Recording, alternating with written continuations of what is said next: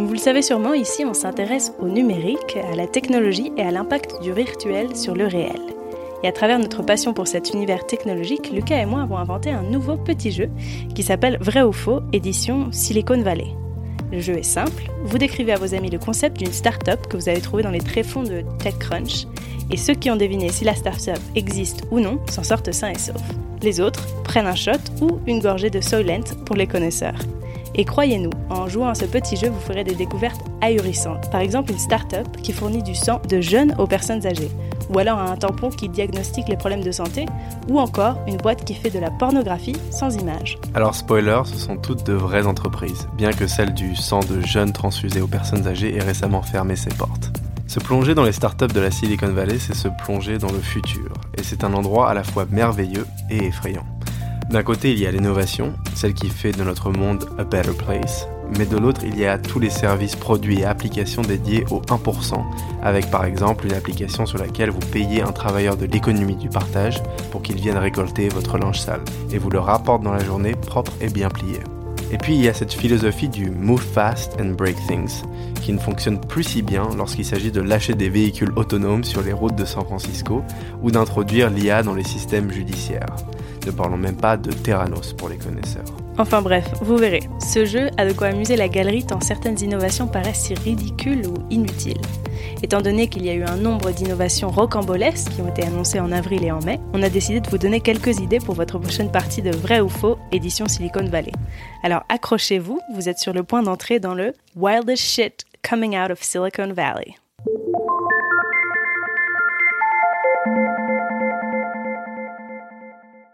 Alors, il y a 5 ans, l'ingénieur en logiciel Robert Reinhardt, âgé de 25 ans, a décidé qu'il pouvait réparer la nourriture. Manger solide, c'est So 20e siècle. Il invente Solent, un shake de remplacement de repas à la couleur beige qui promet tous les éléments nutritifs des aliments sans le plaisir bien évidemment. Ce produit a été adopté immédiatement par la foule des tech bros malgré les histoires de problèmes de digestion ou de diarrhée tout simplement. Vous pouvez trouver des témoignages croustillants à ce sujet d'ailleurs sur Reddit. Dans le passé, la nourriture était une question de survie. Maintenant, nous pouvons essayer de créer quelque chose d'idéal, s'était-il vanté. Pour lui, l'avenir était liquide, à hauteur de 72,4 millions de dollars d'investissement. Mais aujourd'hui, Robert est revenu sur ses mots car il vient tout juste de présenter sa nouvelle invention qui s'appelle Soylent Squared, qui est une barre protéinée de 100 calories disponible en brownie au chocolat, agrumes ou caramel salé. Alors c'est pas le premier produit du type solide, comme Robert le dit si bien, qu'ils ont lancé, car en 2016, Soylent avait présenté une barre d'alimentation qui avait d'ailleurs été retirée du marché peu après sa sortie à cause d'histoires de, vous l'aurez peut-être deviné, diarrhée. Donc voilà, la nouvelle innovation révolutionnaire de la Silicon Valley dans le secteur de l'alimentation est une barre de céréales game changer, comme ils le disent. Alors niveau barre de céréales, Lucas, tu es assez calé, il me semble, parce que je me souviens que tu m'avais approché un jour avec un, projet, non? Oui, effectivement. il y a quelques années, j'avais une, euh, une idée d'une barre de céréales assez révolutionnaire, comme celle de Soylent justement, euh, qui avait un petit peu plus d'ingrédients qu'une barre de céréales typique. Euh, bien évidemment, je me suis pas lancé dans ce projet et j'en suis ravi. je pense que ça m'aurait coûté une fortune et à mon avis, ça serait tombé à l'eau assez vite. Mais non, en fait, c'est assez marrant cette histoire de Soylent parce que effectivement, essayer de substituer des repas euh, avec euh, bah je crois que c'est en fait euh, c'est plus je crois que c'est 70 centilitres en fait de d'ingrédients que auxquels vous rajoutez un petit peu d'eau et ensuite vous buvez ça et c'est censé vous remplacer un repas. c'est quelque chose qui s'appelle feed en France qui est plus ou moins l'équivalent. Et il me semble que ça marche plutôt bien, ce qui est assez impressionnant parce que je comprends pas les, enfin, j'ai vraiment du mal à comprendre les gens qui ont envie de substituer leur repas avec euh, un chèque que euh, qu'on je sais pas qu'on prend pour euh, aller à la gym par exemple ou que les bébés prennent quand ils ont deux ans quoi. Mais c'est c'est assez dégueulasse en plus en termes de goût. Et, et surtout il y a quand même des études qui ont prouvé que c'est pas si bon en fait de substituer des repas avec des choses liquides comme ça. Alors non seulement pour les diarrhées bien mhm. évidemment mais c'est surtout aussi pour les gencives qu'en fait. Tu fais pas du tout travailler ta bouche mhm, absolument. donc enfin c'est tellement ironique euh, de, de voir Soylent qui passe au solide et, qui invente la fabuleuse barre de céréales. Enfin, ça fait des centaines d'années que ça existe, mais bon, soit. Non, puis c'est surtout intéressant au niveau, même quand tu disais que la France a un équivalent, c'est intéressant parce que ça va vraiment à l'encontre de la culture française qui est très, euh, très autour de la nourriture, de ce moment de partage, et c'est très important pour les Français en général. Euh, mais du fait que ça marche, ça prouve qu'on a une société qui est en train de changer, qui veut vraiment une sorte d'instantanéité dans dans le fait de manger. Manger n'est plus vraiment une une activité auquel on prend plaisir, mais plutôt une activité fonctionnelle dont on a besoin. Je pense que c'est ça. Exactement. dont ça exactement. Mm. C'est une façon très utilitariste de voir voilà, euh, ça. La, bouffe quoi en fait. Et, euh, et, effectivement, ça colle pas du tout à la culture française. Donc c'est étonnant que Feed euh, marche si bien. Je sais pas où ils en sont en ce moment, mais je sais que ça s'est lancé il y a 2-3 ans et que euh, ils avaient réussi à avoir des deals avec Carrefour et des, des, grandes surfaces comme ça et que ça avait plutôt bien marché. En tout cas au début. Euh, mais ouais, c'est, enfin c'est très triste de voir le monde comme ça. Quoi. Je veux dire, la bouffe c'est pas seulement quelque chose qui est censé subvenir à tes besoins corporels, c'est aussi c'est, une expérience. Je veux dire, c'est, partager un moment avec d'autres gens aussi je pense que c'est très important en tant que travailleur, quelqu'un qui fait euh, euh, les 35 heures toutes les semaines, de pouvoir partager un repas avec euh, bah, les gens avec qui il travaille ou, mm. ou avec des gens de sa famille ou des choses comme ça, s'ils ont l'occasion de pouvoir revenir chez eux pendant le midi. Mais c'est c'est une expérience qui est très très importante et qui permet un peu de se détacher de toutes les tâches qu'on a à accomplir pendant la journée. Voilà, un moment pour déconnecter déjà qu'on en a très peu. Alors, exactement. Alors prochaine prochaine invention? Prochaine invention, eh bien oubliez les drones, les trottinettes électriques et les voitures autonomes. La dernière innovation en matière de transport dans la Silicon Valley s'attaque au problème de la navigation maritime. La ville d'Auckland a accordé à l'entrepreneur Jessica Schiller l'autorisation de mettre en circulation son invention, un vélo aquatique électrique. Alors cette invention ressemble plus ou moins à un croisement entre un monocycle et un catamaran, si vous pouvez imaginer ça. Son moteur de 750 watts peut atteindre 16 km heure. Son inventeur vient de lancer une première flotte de 25 vélos nautiques accessibles via leur application après avoir visionné un bref didacticiel vidéo. Le service permettra aux utilisateurs de traverser la baie de San Francisco entre Auckland et Pier 1 et son prix est de 4 dollars pour les premières 10 minutes et 99 centimes euh, la minute après ça.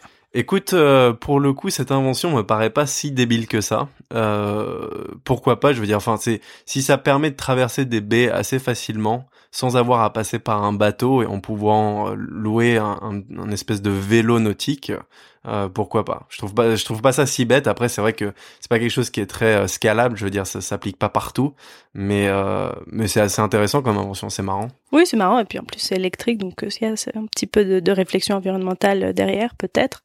Donc oui, pourquoi pas. Hein. Moi, j'ai rien contre. En tout cas, j'essaierai. Je pense que si j'étais à San Francisco, je le, je le, tenterais. Voilà. Donc du coup, on va parler d'une autre invention euh, qui, elle, est aussi plutôt du côté environnemental quand même. Euh, le 1er avril, Burger King a annoncé qu'ils offriraient l'impossible burger. Alors je crois qu'ils s'appelle ça Impossible Burger aux États-Unis, euh, qui est aussi appelé le hamburger végétal qui saigne. Euh, et en fait, il l'offre dans 59 de ses locaux à Saint-Louis, dans le Missouri, qui est un État qui se classe au sixième rang mondial en termes d'élevage de bétail, et qui est aussi le premier État euh, à avoir réglementé l'utilisation du mot viande pour justement empêcher des produits du type euh, Impossible Burger d'utiliser le mot viande dans leur description de produit. À noter qu'Impossible Foods, la société derrière ces steaks révolutionnaires, vient récemment de lever 300 millions et que son concurrent Beyond Meat, qui est entré en bourse sur le Nasdaq récemment, a vu son action bondir de 163% le premier jour. À la clôture de la bourse américaine, la, start-up spécialisée dans le substitut végétal à la viande était valorisée à 3,8 milliards de dollars, ce qui équivaut à 3,4 milliards d'euros. À noter que Beyond Meat compte parmi ses investisseurs de grandes vedettes américaines telles que le cofondateur de Microsoft, Bill Gates, les acteurs Leonardo DiCaprio et Jessica Chastain, ainsi que les cofondateurs de Twitter, Stone et Evan Williams. Alors pour en revenir à l'Impossible Burger, ce qui est assez drôle avec cette annonce de Burger King, offrant dorénavant le burger dans ses restaurants du Missouri, c'est que cet État, qui semblait assez réfractaire au substitut végétal à la viande, se positionne donc dorénavant comme l'un des pionniers en la matière. À noter que cette décision a été prise par Burger King et non pas par l'État, et on peut donc se demander si la chaîne de restaurants de fast-food, connue pour ses coups marketing audacieux, ne se serait pas amusée à jouer avec l'image conservatrice du Missouri pour faire le premier pas dans le monde du burger végétal. Il reste à voir si les consommateurs du Missouri suivront Burger King dans sa démarche, et là, une chose est sûre, s'ils séduisent le Missouri, le reste des US, c'est easy peasy. Alors cette invention, je dois dire que c'est quand même assez cool et surtout si c'est un, je veux dire, je veux peut-être pas mettre mes idéaux politiques dans l'affaire, mais je veux dire que c'est assez, c'est assez audacieux en tout cas de choisir le Missouri pour lancer ce projet et euh, je trouve ça très bien parce que de toute façon, d'avoir des substituts à la viande dans un restaurant de fast-food, c'est quelque chose de, très positif. Ouais, tout à fait, tout à fait. Et surtout en plus euh, aux États-Unis, alors je, je crois que la stat c'est que 70% euh, des terres agricoles des États-Unis sont utilisées pour le bétail. Ce qui est quand même ahurissant. Je veux dire. Euh... mais c'est une folie. Surtout quand on pense que tout ça, en fait, ça fait partie de la cultivation de, du maïs. Donc, ils font pousser du maïs et du soja, qu'ils ensuite euh, donnent au bétail. Et ensuite, le bétail nous sert pour avoir des calories à nous, les humains. Donc, en fait, c'est quelque chose qui a beaucoup, beaucoup de, de, de pions. Et c'est quelque, c'est une façon très inefficace, en fait, de recevoir des calories. En général, de manger de la viande. Ouais, tout à fait tout à fait.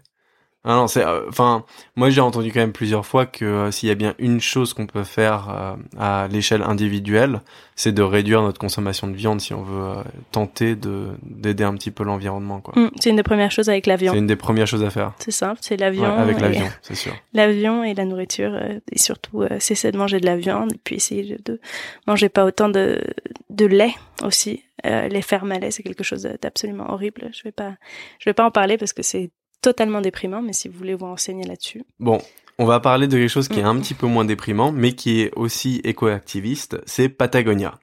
Alors c'est c'est pas une innovation à proprement parler ici, euh, mais Patagonia qui est devenue une marque incontournable pour ceux qui souhaitent faire preuve de leur activisme environnemental, a récemment refusé tout simplement la commande d'une société financière et ils ont déclaré Patagonia n'a rien contre vous, mais en raison de notre activisme environnemental, nous refusons d'être associés à des entreprises qui participent à l'exploitation du pétrole, des forages, de la construction de barrages, etc. Des sociétés que nous considérons comme nuisibles à l'écologie. Cela inclut également les groupes religieux, églises, les groupes alimentaires, les entreprises et groupes politiquement affiliés, les institutions politiques et plus encore.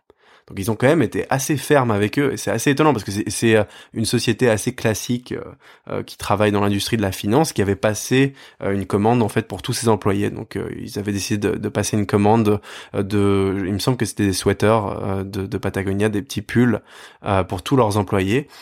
Et en fait, Patagonia a tout simplement refusé une commande qui était sûrement pour au moins quelques centaines d'employés, qui leur aurait apporté un, un sacré retour financier. et en fait, ils ont tout simplement refusé ça pour pour leur statut euh, d'activiste environnemental ce qui est quand même assez bien. J'avoue que ça c'est très fort. De toute façon, Patagonia, ça a toujours été une marque, c'est une marque assez fondatrice euh, euh, de, de ce mouvement, en fait, une marque qui fait partie d'un mouvement environnemental. C'était vraiment une des premières.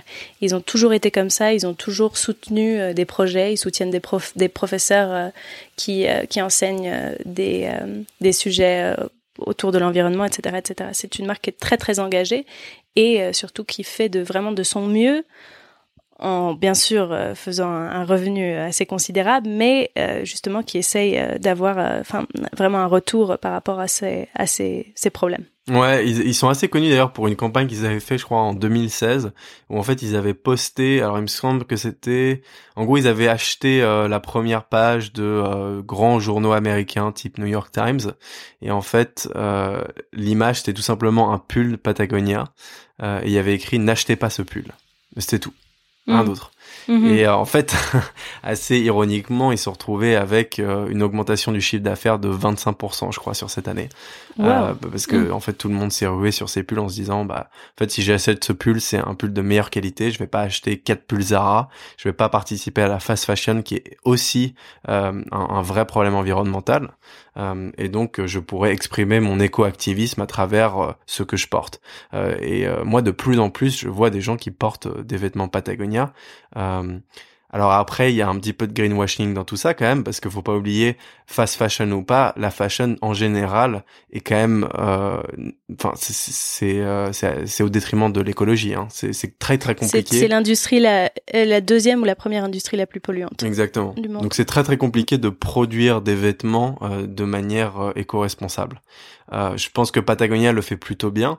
Après, oui, j'allais dire, ils ont des garanties sur la majorité des produits qu'ils vendent. Et ça, c'est très intéressant parce que du coup, tu peux renvoyer ton produit à, l'usine, ils te le réparent et te le renvoient à un coût minime ou carrément pas de coût. Exactement. Donc, ils ont plein d'initiatives comme ça. Euh, ce qui est vraiment génial et je pense que c'est une des marques euh, pionnières euh, dans, dans ce milieu-là. mais après, faut pas oublier, en fait, c'est surtout notre consommation qu'il faut réduire. C'est pas seulement choisir les bonnes marques, c'est aussi juste réduire notre consommation de vêtements. On n'a pas besoin d'autant de vêtements. donc le fait qu'ils aient réussi à augmenter leur chiffre d'affaires de 25%, il y a un petit peu de greenwashing derrière ça. En fait, c'était peut-être pas ce qu'ils voulaient au départ, mais en fait, le fait que tout d'un coup il y ait plus de gens qui aient consommé des vêtements Patagonia, c'est pas forcément une bonne chose pour l'environnement en général. Enfin voilà. Euh, donc euh, donc n'achetez pas trop de vêtements surtout. Achetez des vêtements Patagonia, si vous voulez, euh, mais surtout n'achetez pas trop de vêtements et achetez des vêtements durables. Voilà, achetez Patagonia au dépit d'acheter quatre autres pulls Zara, qui pas une très bonne réputation dans le monde de l'industrie, la fashion, ou H&M, etc., etc. pour changer de sujet, je crois qu'on peut tous convenir du fait que nous ne voulons pas de mineurs qui fument du tabac sous quelque forme que ce soit. Alors pourtant, au cours de ces dernières années, Joule Labs, une start-up valorisée à 13,6 milliards de dollars qui vend des cigarettes électroniques, a encouragé le tabagisme des mineurs avec leurs cartouches aromatisées. Le CDC rapporte que l'utilisation des cigarettes électroniques au lycée est passée de 2,1 millions en 2017 à 3,6 millions en 2018. Juuling est même devenu un terme assez courant dans les écoles. Alors pour contrer la mauvaise presse, Juul Labs a adopté une nouvelle approche, le suivi de ces cigarettes électroniques. Donc toutes les cigarettes de Juul ont désormais un numéro de série à côté de leur logo et la société encourage les adultes ou les enseignants qui confisquent les Joules à saisir leur numéro dans leur nouveau site web de suivi. Une fois qu'un numéro est saisi, Juul fait son enquête et tente d'identifier l'endroit où la cigarette a été vendue à un mineur. En attendant, il faut quand même noter qu'en 2010, le Bureau américain de la santé des adolescents a signalé que 10,7% des Américains de lycée en terminale consommaient de la nicotine quotidiennement. En 2018, ce nombre était tombé à 3,6%. Autant dire que Joule ne semble pas stopper le déclin de la consommation de tabac. Oh, ouais, je sais pas. J'avoue que j'ai été très exposée au Joule, surtout quand ça a commencé, parce que moi j'étais euh, à l'université à ce moment-là, aux États-Unis, et je dois dire que j'ai des amis qui ne fumaient pas, qui se sont mis à fumer, enfin à jouler justement, euh, parce que c'était devenu euh, le nouveau truc cool à faire. Donc ouais, je, je je sais pas, c'est compliqué d'avoir une opinion là-dessus parce qu'on sait pas vraiment en fait les effets secondaires à long terme de ce, ce, ce, genre de tabagisme en tout cas. La cigarette électronique, ça reste quand même quelque chose d'assez mystérieux au niveau de, de la santé euh, au long terme. C'est en fait c'est du vapotage, c'est ça? Enfin c'est de la vapeur qui contient la nicotine, c'est tout. Mm-hmm. Donc il y a pas il y a mm-hmm, pas le tabac, c'est que la nicotine. Euh, après, par contre, je crois que la nicotine, ça a quand même été prouvé scientifiquement d'être pas si bon pour, euh, pour le corps humain. Hein. Ah non, non, c'est un poison et puis surtout, c'est extrêmement addictif. Addictif, ouais, c'est sûr. Euh, ouais, c'est marrant, c'est pas un grand phénomène en France, j'ai l'impression. Il y a quand même beaucoup de gens avec des, des cigarettes électroniques, mais pas tant que ça chez les jeunes, je trouve je continue à avoir énormément de gens qui euh, de je continue à avoir énormément de jeunes qui fument en France mais pas forcément qui euh, jouent En tout cas ce qui est sûr c'est que les fumeurs en général oui sont sont au déclin euh, surtout aux États-Unis. C'est très mal vu en fait aujourd'hui de, de fumer des cigarettes aux États-Unis en tout cas, je sais pas en France, je crois que c'est encore assez commun mais mais je pense que tout ça risque de s'effacer avec le temps. Je pense que d'être un fumeur ne sera plus euh, socialement, ça sera plus vraiment accepté, je pense, dans quelques années. Ouais, c'est fou. Hein. Je suis trop optimiste, mais. Euh. Non, non, mais tu as raison. Je pense. Enfin, il y a un décalage culturel entre euh, l'Amérique et la France, par exemple, auquel nous deux on peut faire référence parce qu'on l'a vécu. Et c'est vrai que c'est hallucinant parce que, enfin, moi personnellement, venant de Paris, quand je suis parti, que j'avais 21 ans et que je suis allé étudier à Los Angeles et que j'ai vécu là-bas trois ans. Euh, en fait, fumer. Alors moi, je fumais un petit peu quand même quand j'étais à l'université. Euh, enfin, entre 18 et 21 ans, je fumais. Euh, et en fait, je me suis retrouvé à Los Angeles. Et là-bas, en fait, si tu fumes, t'es un clochard, quoi. C'est aussi simple que ça. Hein. C'est vraiment. C'est associé au, au, ben, aux gens qui ont peu de moyens hein. et c'est ça. ou aux rednecks euh, du Texas enfin des choses comme ça mais euh, c'est c'est vraiment très très mal vu là-bas euh, mhm. et en fait moi surtout à Los Angeles mais dans les États-Unis en général ouais, ouais, à Los Angeles où il y a cette culture en fait du bien-être du healthy de la wellness etc et enfin moi j'y étais il y a quoi? Il y a 3 4 ans maintenant je pense que c'est encore plus omniprésent dorénavant mais c'est assez intéressant parce que enfin je, je, suis revenu à Paris ensuite et puis euh, à Paris ça avait pas changé. Tous mes potes de lycée etc ils fumaient et puis euh, c'était complètement socialement accepté. Et, moi j'avais mhm. l'impression en fait de, de revenir à, une culture qui est complètement en décalage quoi où euh, en fait être quelqu'un qui ne fume pas c'est c'est quelqu'un qui qui est pas cool quoi. Alors qu'à Los Angeles c'est l'inverse. Ok bah passons du coup au à l'autre sujet. Alors prochaine prochaine invention prochain sujet on a souvent l'impression que les innovations provenant de la Silicon Valley s'appuient souvent sur des scénarios de films et de séries TV dystopiques du type Black Mirror. Certaines essaient pourtant d'influencer les innovations d'une façon plutôt Bright Mirror. Les jeunes auteurs et autrices de Sci Futures en Californie, par exemple, écrivent des histoires positives pour les startups, euh, partant du constat que la technologie devançant la réglementation, son adoption présente un danger inhérent en raison du manque de connaissances. Parmi ses clients figurent l'OTAN, Intel et VMware. Voici la manière dont il fonctionne. Ces entreprises contactent SciFutures, qui les met en relation avec un auteur ou une autrice, qui va inventer un récit sur la manière dont leurs futurs produits ou algorithmes peuvent influencer leurs utilisateurs. Alors un exemple concret est celui d'Alexa et la manière dont les enfants traitaient l'assistant personnel comme un esclave, ce qui risquait d'influencer leur comportement avec d'autres personnes. Donc SciFeatures a, a, mis au point un mode Mary Poppins qui rendrait ses utilisateurs plus bienveillants avec l'assistant personnel. Je trouve que c'est assez euh, intéressant en termes d'innovation. C'est quelque chose qui existe également en France. J'ai pas les noms en tête, mais il y a beaucoup de groupes d'ateliers. Euh, il y a beaucoup d'ateliers d'écriture, euh, d'auteurs et d'autrices qui participent justement à euh, inventer des futurs euh, qui sont souhaitables. Je crois que c'est justement euh, comment ça s'appelle? Ça s'appelle l'Institut des futurs souhaitables. Euh, et en fait, euh, il me semble qu'il travaille euh, avec des auteurs et des autrices justement pour trouver bah, des des futurs qui en fait permettent de, de voir le monde d'une manière un petit peu plus radieuse que tout ce qu'on voit dans Black Mirror, tout ce qu'on lit dans les romans de science-fiction, tout ce qu'on voit à la télé ou dans les films, qui sont quand même la plupart du temps des dystopies. Et en fait, je ne sais plus exactement qui est-ce qui a cette théorie, mais euh, en fait la théorie des boucles de rétroaction, je sais pas si tu en as déjà entendu parler Anna, euh, mais en fait c'est cette idée que euh, en fait la manière dont on perçoit le futur au présent va influer la manière dont dont on agit dans le présent.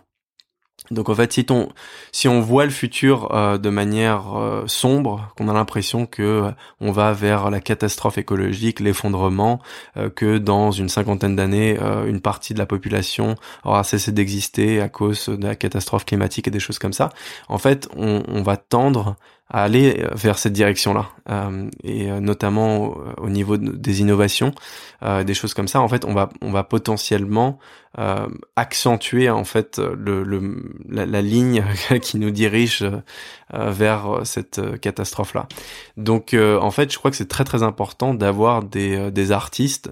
ça n'a pas forcément besoin des auteurs ou des autrices, mais juste des artistes en fait qui pensent à des futurs qui sont souhaitables, des futurs où en fait l'humanité a réussi à s'en sortir, l'humanité a réussi à se rapprocher de la nature et à vivre en harmonie avec elle.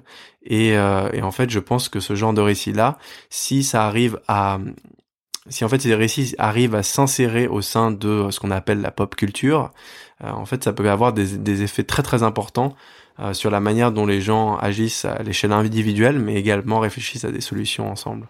Bah ça c'est sûr, je pense qu'on peut tous bénéficier de scénarios un peu plus positifs euh, euh que tout ce qu'on voit, oui, tout ce dont on est exposé aujourd'hui au niveau de, de l'information, des médias, des séries, des, des, des films, des, euh, des journaux, etc., etc., et j'en passe. Oui, oui, c'est sûr qu'on peut vraiment oui, oui, c'est sûr qu'on peut vraiment bénéficier de, de ce genre de, de, solutionnisme en fait un petit peu. Et puis euh, ce dont tu parlais, ça, rejoint un peu le, enfin l'histoire du karma. C'est do good and you'll receive good. Et ça c'est un mantra qui explique que plus on est une bonne personne, plus on, va recevoir de belles choses dans la vie, plus ou moins. Euh, une sorte de, de paiement euh, de bonté qu'on donne et qu'on reçoit. Mais euh, ouais, c'est la même. Enfin, ça rejoint un peu cette idée de penser de façon positive pour avoir des, enfin, un comportement plus positif. Il y a énormément de startups euh, qui sont arrivées sur les 10-20 dernières années qui ont en fait été très très influencées par les romans de science-fiction des années 70-80 par exemple. Il y a énormément d'inventions qui avaient été évoquées dans ces romans euh, et qui étaient complètement hypothétiques bien évidemment, mais euh, qui ont euh, qui ont été réalisées par tous ces fondateurs de diverses startups, notamment de la Silicon Valley, et donc, euh, en fait, ces récits artistiques ont bien plus de valeur que euh, seulement des hypothétiques euh, dystopies ou utopies. En fait, c'est des choses qui, qui finissent par avoir euh, une certaine forme de réalité euh, par justement les gens qui euh, qui empruntent une idée à ce récit-là et la, mettent à exécution une fois que la technologie est accessible et, et, permet de réaliser l'idée. Donc c'est vraiment très très important d'avoir des artistes qui pensent aussi à des utopies plutôt que des dystopies parce que je trouve qu'en ce moment en science-fiction c'est quand même 90% des dystopies quoi. Et ça fonctionne très très bien. C'est ça qui est assez euh, perturbant aussi. C'est-à-dire que les, les gens enfin il semble que la plupart des gens adhèrent à ces à ces dystopies euh, et soient un petit peu fascinés d'ailleurs aussi je crois. Euh, donc voilà. Ouais. Je pense que ça vient de là aussi la curiosité un peu morbide de l'humain pour ce qui va se passer et, euh, la collapsologie, etc., Ouais, c'est fou, hein, mais ça fonctionne tellement bien. Tu regardes sur les réseaux, sur les réseaux sociaux, par exemple, toutes les euh, toutes les vidéos de massacres, de de tueries, de choses comme ça, ça fonctionne toujours tellement bien. C'est c'est partagé, c'est liké, c'est dans mm. tous les sens. Euh, et, euh, et, la plupart du temps, en fait, c'est négatif. C'est-à-dire que on parle mm-hmm. beaucoup du fait que euh, des des articles, des vidéos, etc., qui sont partagés sur les réseaux sociaux, plus ils sont extrêmes, mieux ils sont portés par les gens, mieux ils sont partagés. Mais c'est moi je crois que c'est mm-hmm. extrême, mais c'est la plupart du temps négatif en plus. C'est ça qui est assez qui est assez effarant. Euh... Oui, les gens partagent pas vraiment les histoires de réussite ou les histoires euh, positives parce que finalement c'est il y a une résolution en fait là-dedans. C'est un si, si l'histoire est positive, c'est sûrement qu'il n'y avait pas grand-chose à. Enfin, on part du principe qu'il n'y a pas grand-chose à, à analyser là. Ouais, exactement. Mais euh, mais c'est ça le problème, c'est vraiment une mentalité qu'il faut changer complètement. On regarde d'ailleurs même dans les podcasts, hein, les podcasts américains, la plupart, euh, les podcasts les plus successful, c'est euh, tous des podcasts true crime, tous tous des podcasts. Euh, axés sur des histoires de tueries, de massacres, de, de choses super sombres, enfin qui euh, qui touche à un instinct euh, très particulier de l'être humain, quoi. Mm. C'est assez fascinant, je dois dire. Bon, euh, on va parler d'un autre sujet. C'est notre dernière invention euh, provenant de la Silicon Valley. Euh, en fait, je pense que tout le monde le ressent. Hein. Peu importe l'âge, les entretiens d'emploi sont quand même assez stressants. Euh, donc, euh, vous voulez faire une bonne impression, euh, vous, allez essayer de paraître efficace, responsable, vous voulez donner l'impression que vous êtes absolument pas stressé, ni que vous avez les mains moites tous les jours rouges lorsque vous n'avez pas vraiment la réponse à la question. et en fait, avec l'avènement de VCV.ai, qui vient d'annoncer une levée de fonds de quand même 1,7 million de dollars, cela deviendra un peu plus difficile. En apparence, c'est un outil euh, d'IA qui réduit le temps consacré à la sélection et aux entretiens avec les candidats, mais dans le fond, c'est une IA qui utilise la reconnaissance vocale et faciale pour appliquer un raisonnement freudien à votre comportement. Les candidats sont sélectionnés via un appel vidéo durant lequel l'intelligence artificielle crée un rapport de vos aptitudes à partir de vos réponses et d'un ensemble de micro-expressions incontrôlables que vous effectuerez. Ça fait un petit peu peur quand même. ils disent qu'ils élimineront les préjugés humains lors de l'embauche et certes, ils ne sont pas la seule entreprise dans le domaine de l'IA pour le recrutement, mais alors que des entreprises comme Gap Jumpers tentent de minimiser les préjugés inconscients, il est difficile de voir en quoi la technologie de VCV.ai n'est pas plutôt en train de les renforcer. Donc en fait, par exemple, les, fondateurs de Gap Jumpers, eux, ils ont développé un logiciel qui permet aux candidats de passer un entretien à l'aveugle pour un emploi. Donc en fait, les employeurs ne connaissent rien à l'appartenance ethnique, au sexe, à l'âge ou aux antécédents scolaires du demandeur d'emploi lorsqu'ils examinent leur candidature et décident de les inviter à un entretien. Euh, et en fait, il y a quand même pas mal de grandes entreprises qui ont déjà euh, signé pour ça, donc euh, notamment Dolby et Mozilla. Et je pense que c'est quand même un bien meilleur exemple d'utilisation d'IA pour le recrutement que ce dont on vient d'évoquer avec VC, VCV.ai, qui là pour le coup renforce plutôt les préjugés, je pense. Ouais, ça rejoint un peu en fait encore une différence entre la France et les États-Unis, quelque chose qui m'avait vraiment choqué quand j'avais commencé à chercher du travail en France.